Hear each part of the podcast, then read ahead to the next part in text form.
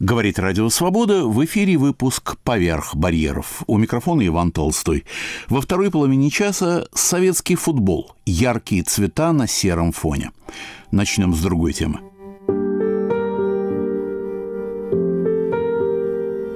В этом году исполнилось 65 лет со времени первой публикации романа Бориса Пастернака «Доктор Живаго».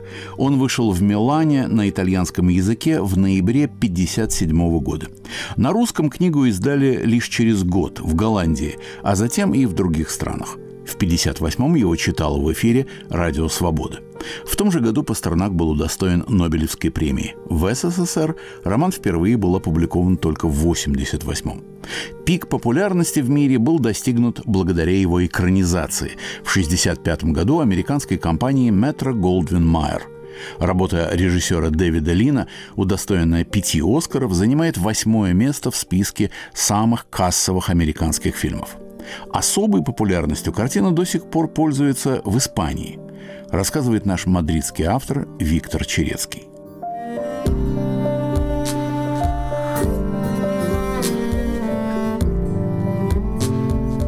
Феномен доктора Живаго поистине уникален.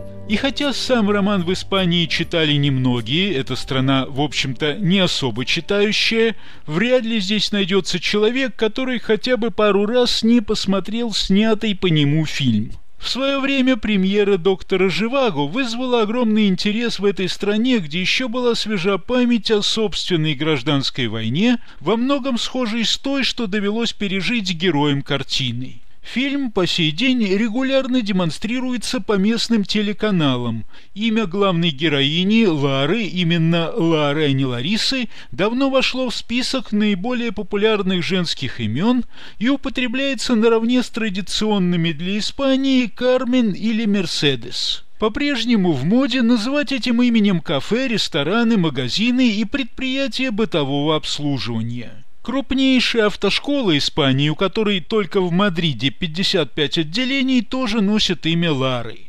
Испанцы гордятся тем, что именно в их стране осуществлялись съемки доктора Живаго. Они считают картину наполовину своей, учитывая, что в ее создании приняли участие тысячи граждан страны, и как рабочие декораторы на съемочных площадках, и как художники, гримеры, и как участники массовых сцен, каскадеры и так далее. Еще не так давно в провинции Сория, в 200 километрах к северо-востоку от Мадрида, где снимались многие эпизоды «Доктора Живаго», существовал туристический маршрут по местам, запечатленным в картине. По нему можно было прокатиться на старинном поезде с паровозом, аналогичным тому, что использовался на съемках. О фильме рассказывает испанский режиссер и кинокритик Хосе Луис Гарси. Доктор Живаго, David Lynn, Доктор Живаго режиссера Дэвида Лина великолепный фильм. Кроме того, по ряду обстоятельств многие из нас, испанцев, считают его своим. Ведь эта картина практически целиком снималась в нашей стране при содействии испанской киностудии ЦЕА в Мадриде и в разных уголках Сории. Речь идет о классическом кинематографе. Вероятно, эта работа принесла больше всего дохода Мэтра Голдвин Майер после рекордного по кассовому сбору фильма «Унесенная ветром». Понятно, что цены на входные билеты сейчас иные, но в свое время фильм заработал более 200 миллионов долларов. Таким образом, речь идет об одном из самых крупных успехов мирового кинематографа. Ну а все началось с того, что продюсер Карло Понти проявил интерес к приобретению прав на экранизацию «Доктора Живаго», изданного Джан Джакома Фельдмана Тринелли в Италии. Кстати, история этого издания сама по себе может служить сюжетом для триллера, ведь в Советском Союзе роман был запрещен. Итак, Понти, известный к тому времени по работе над картиной «Война и мир», снятой в 1956 году, и «Дорога» Феллини, приобрел права и смог заинтересовать мэтра Голдвин Майер своим проектом, проектом поистине грандиозным выбрал Испанию для съемок художник-постановщик Джон Бокс после того, как пытался найти площадку в других странах, в том числе в Югославии. Кстати, среди возможных кандидатов на съемки была и Россия. Но советские власти, как и следовало ожидать, отказали, учитывая, что роман в СССР не издавался, а его автор подвергался в последние годы жизни, Пастернак скончался в 60-м году, постоянной травле. Считается, что Испания в качестве площадки для съемок была выбрана по нескольким причинам. О чем идет речь? Во-первых, в то время здесь снимали свои фильмы многие иностранные режиссеры из соображений экономии. В Испании снимать было дешевле, чем в других странах. Во-вторых, из природного разнообразия страны. К примеру, юго-восточная провинция Альмерии с ее каменистой и холмистой пустыней была очень хороша для создания вестернов. Там даже был построен бутафорский поселок с жилыми домами, банками и салунами, имитирующие американский Дикий Запад. И в этом месте, получившем название «Мини-Голливуд», были сняты десятки фильмов. Ну а создателей «Доктора Живаго» интересовала не засушливая пустыня, а северный регион страны, где зимой обычно лежал снег, без которого, естественно, картину о России снимать было нельзя. В-третьих, в Испании к тому времени действовала уже упомянутая довольно крупная студия ЦЕА, имевшая все необходимое для организации съемок для самых престижных кинопроектов. Впрочем, все это, по мнению кинокритика Гарси, лишь способствовало работе над фильмом. Залогом успеха был выбор, сделанный продюсером Понти компании Метро Голдвин Майер в пользу режиссера Дэвида Лина, Хосе Луис Гарси. Y desde el primer momento pensaron que el director idóneo era Они сразу решили, что лучшим режиссером будущего фильма мог бы стать Дэвид Лин. К тому времени он создал такие картины, как «Мост через реку Квай» и «Лоуренс Аравийский», который, кстати, тоже снимался в Испании. Эти фильмы получили самые престижные награды. Но ну, а начало работы над «Доктором Живаго» было отмечено несвойственной для кинематографической практики истории, когда гора пошла к Магомеду, а не Магомед горе. Президент Мэтра Голдвин Майер Роберт О'Брайен лично отправился в Европу, в Рим, ним, чтобы поговорить с Дэвидом Лином. Он предложил ему контракт, который не имел до этого ни один режиссер. Речь шла не только о солидной части будущей выручки, но и о беспрецедентной для режиссера ни до этого, ни после зарплате. Впрочем, сам Дэвид Лин думал об экранизации романа еще до сделанного ему предложения. Он вспоминал, что впервые познакомился с доктором Живаго во время путешествия на корабле из Америки в Европу. Режиссер начал чтение и в первую же ночь прочел больше половины книги, написанной почти на 500 страницах. На следующий день закончил чтение, которое его очень взволновало и неоднократно заставляло всплакнуть. Подписывая контракт, Лин поставил условия перед Понти и Метро Голдвин Майер. Сценаристом должен стать Роберт Болт, с которым он работал над Лоуренсом Аравийским. С этим требованием, естественно, все согласились. В принципе, Лин взял на себя все руководство, так что продюсер даже не появлялся на съемочной площадке. Ну а Болт работал в мадридском отеле «Ричмонд». Он адаптировал для фильма содержание романа, резко сократив число персонажей. Cientos de personajes que eran reducidos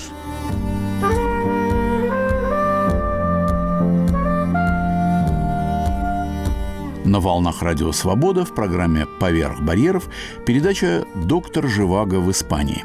О роли этой книги и особенно снятого по роману фильма рассказывает Виктор Черецкий.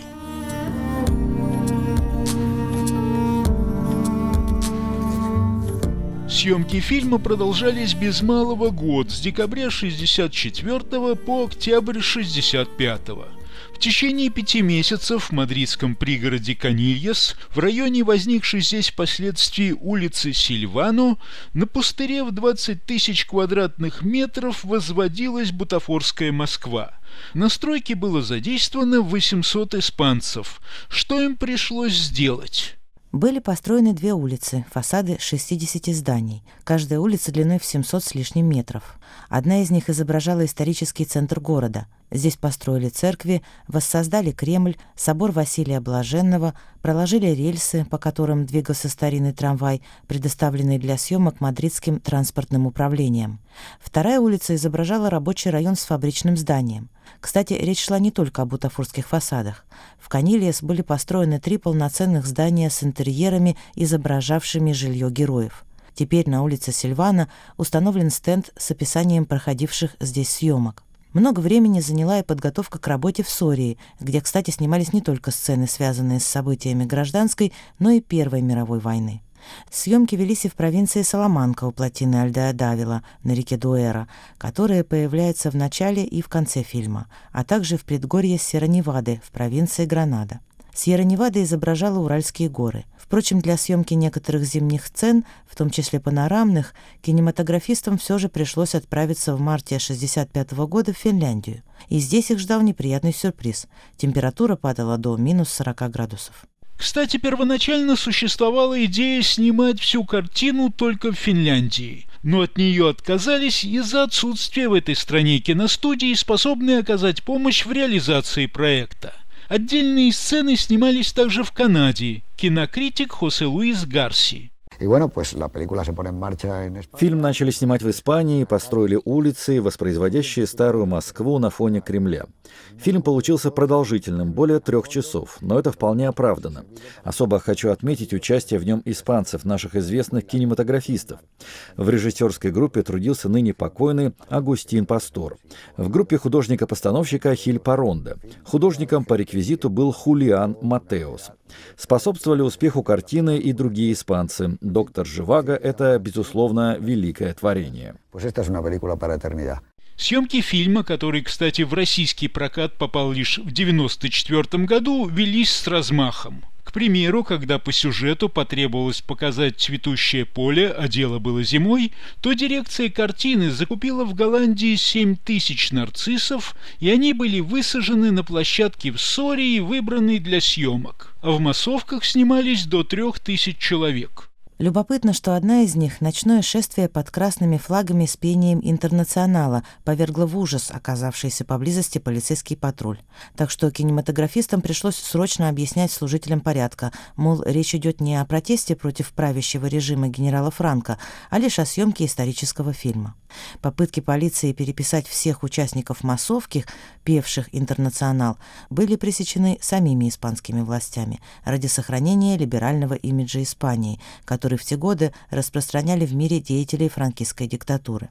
Продолжая тему участия испанцев в съемках, отметим, что особая роль принадлежала железнодорожникам. Известно, что многое в романе и, соответственно, в картине в той или иной степени связано с вокзалами, вагонами и составами, мчащимися по бескрайним просторам России. Съемки велись на железнодорожном вокзале Далисьес в Мадриде, который в 60-х годах еще действовал, а сейчас используется как музей железнодорожного транспорта. Здесь Живаго встречал свою невесту Тоню, которую исполняла Джеральдина Чаплин. Но основные железнодорожные съемки все же имели место в Сории, причем в восьми разных местах этого региона. Испанская железнодорожная компания «Ренфе» предоставила с этой целью имевшиеся у нее старинные локомотивы и вагоны. Некоторые из них можно увидеть сейчас в музее на бывшем вокзале Делисиас. Впрочем, какие только специалисты не привлекались к съемкам фильма. Понадобился даже дрессировщик собак. Он должен был подготовить сцену с волками – чтобы изобразить их стаю, использовались овчарки, вспоминает дрессировщик Бенито Марин. Cuando se rodó esta для записи одной сцены мне велели выдрессировать собак, чтобы они вели себя как волки. Вы можете себе представить, собакам предстояло сыграть волков. Мне пришлось немало потрудиться, ведь мои собачки были очень ласковыми и дружелюбными, а им надо было выглядеть злобными и агрессивными. В конце концов, этого удалось достичь. Собак я подготовил соответствующим образом. Сцена была довольно короткой, но готовить ее пришлось долго долго. Между тем неприятный сюрприз режиссеру Лину приготовила природа Испании. Дело в том, что зимой 64-65 годов в провинции Сория, выбранной для съемок именно из-за своих снежных зим, практически не было снега, хотя в другие годы, в последние 50 лет, он выпадал там регулярно. Снег и лед требовались и для съемок в Мадриде, где, разумеется, ни того, ни другого не было – тем не менее, выход был найден. Снег имитировала мраморная крошка, но не только. К примеру, эффект обледенения усадьбы Варыкина и внутри и снаружи здания был достигнут с помощью застывшего парафина, соли и простыней. Сцена у обледеневшего окна, которая оттаивает от дыхания Лары, сняли благодаря сухому льду, который растапливали потоком теплого воздуха с другой стороны окна и кусочком слюды. Бутафорская усадьба была построена в местности под названием Канделичера в Сории. Работа над зимними сценами шла и летом 65 -го года на 40-градусной жаре, поскольку снять их зимой не успели. И здесь больше всего страдали актеры, одетые в теплую одежду. Вдобавок, грузовики-трейлеры, которые использовались в ходе съемок на природе, где одевались исполнители, не были оборудованы кондиционерами. Так что гримерам то и дело приходилось вытирать пот с их лиц и подправлять грим. Летом снималась, к примеру, и сцена форсирования конницей замерзшего озера. На забетонированную большую площадку насыпали мраморную крошку, а чтобы на льду скользили и падали лошади, в некоторых местах под крошку положили стальные листы. Кстати, для батальных сцен привлекались 500 солдат испанской армии. Об этом вспоминает Сантьяго Торрес, работавший на съемках доктора Живаго ассистентом оператора. Сцену с кавалерийской атакой снимали в первых числах июня – Яркое для этого времени года солнце пришлось закрыть тучами, дымовыми шашками. И в конце концов у нас получился совсем зимний пейзаж. Мне больше всего нравилось участвовать в съемках подобных трюков. Удивительно, что доктора Живаго в Испании знают все. Это при том, что у нас снимались многие известные фильмы, вошедшие в историю кинематографа. К примеру, Николая Александра про последнюю российскую императорскую семью. Но о нем уже все забыли, как о фильме «Полуночные колокола» и о десятках других. Люди помнят только Живаго doctor Cibago.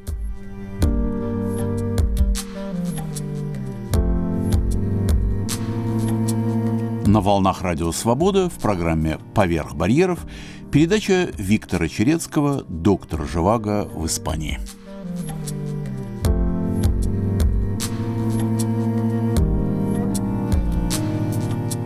По иронии судьбы, примерно на половине участка в Мадриде, где размещалась бутафорская Москва, в 2003 году для любителей зимних видов спорта построили грандиозный так называемый Ледовый дворец. Там можно играть в хоккей, керлинг, заниматься фигурным катанием или просто кататься на коньках. С искусственным льдом отныне в этих местах, в отличие от 60-х годов, когда здесь снимался доктор Живаго, проблем нет. По поводу снега и льда, климатических особенностей, с которыми пришлось столкнуться актерам в Испании, очень любил пошутить покойный Амар Шариф, исполнитель главной роли доктора Живаго. Я познакомился с Амаром в 90-е годы, когда работал в Каире, а затем встречался с ним в Испании, куда актер, уже будучи в преклонном возрасте, приезжал неоднократно. Помню, как в одной из бесед он пожаловался, что, не зная русского, не смог прочитать роман в подлиннике. На это я ответил, что он не одинок. Многие россияне, я в том числе, тоже могли в свое время читать роман Пастернака лишь на английском, французском или каком-то ином языке, одолжив книгу у знакомых иностранцев. Ведь достать в Советском Союзе роман на русском было значительно труднее и рискованней. Что касается Испании, то Шарифа связывала с ней не только работа над образом Живаго. Здесь в свое время жили его родители, сестра с мужем-испанцем и детьми.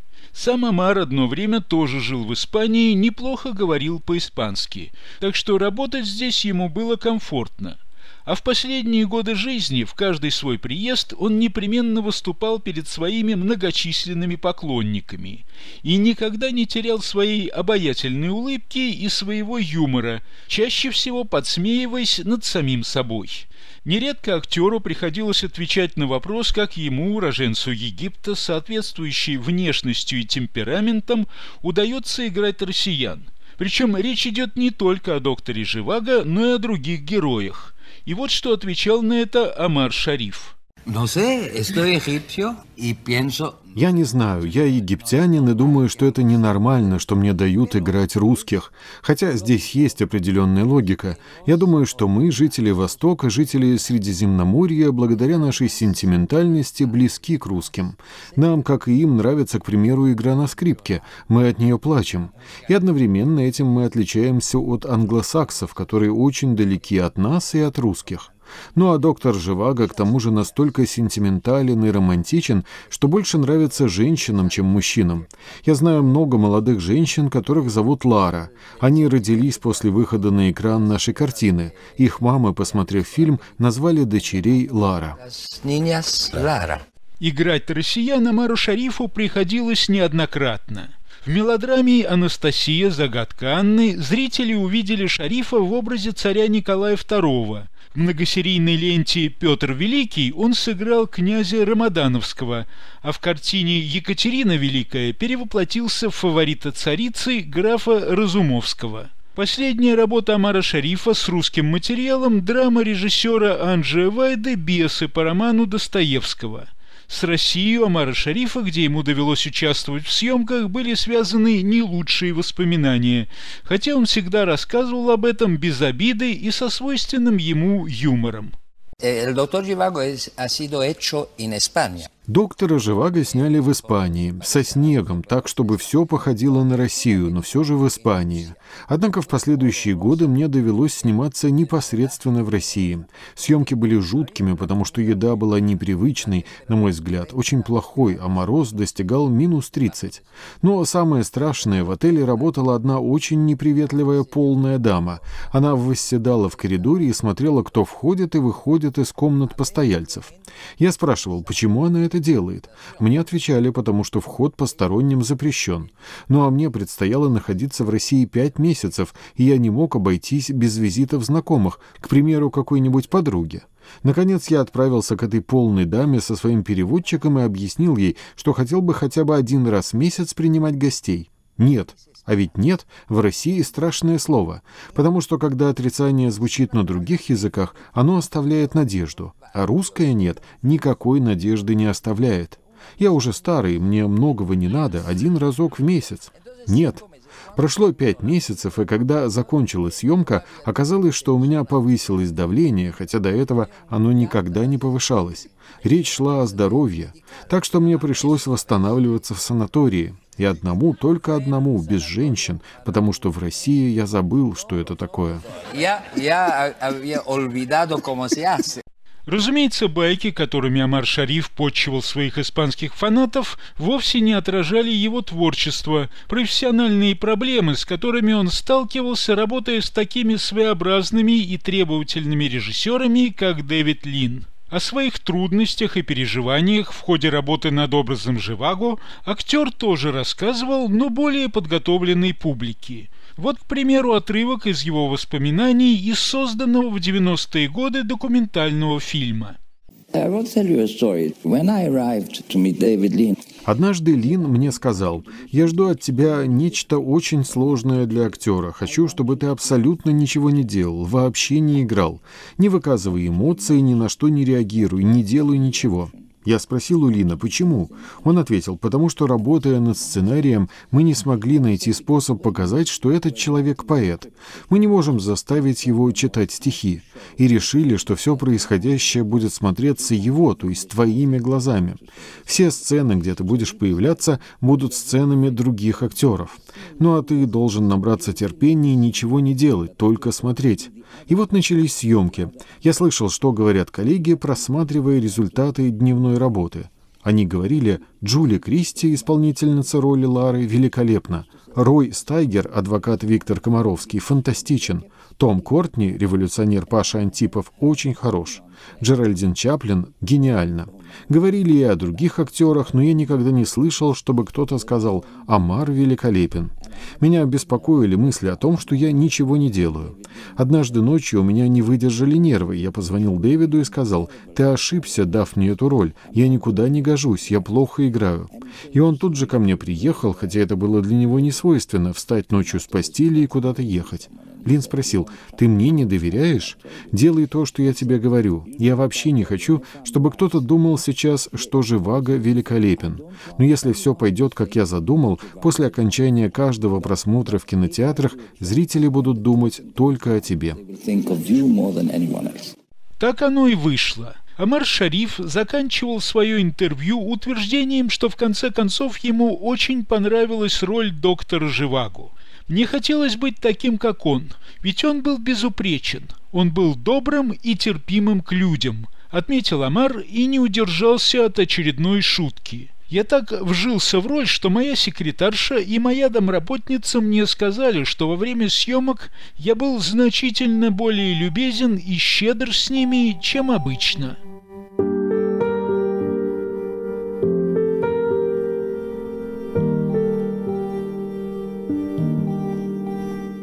«Доктор Живаго» в Испании. О роли романа и особенно фильма рассказывал наш мадридский автор Виктор Черецкий.